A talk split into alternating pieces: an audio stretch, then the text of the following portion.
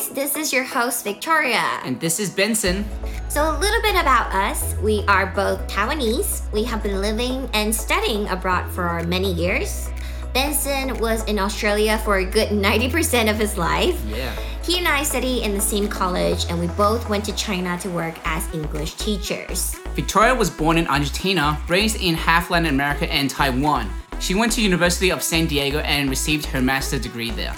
Now we are both currently working in the education related field. We're doing this podcast because we really want to share our perspectives of how our background, culture, and experiences in life affect our point of views when we live in Taiwan.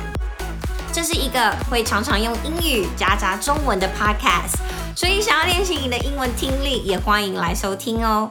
我们的 IG 是 here to dot chill，就是 here，然后数字二 dot chill，上面也会提供一些英文单词卡哦。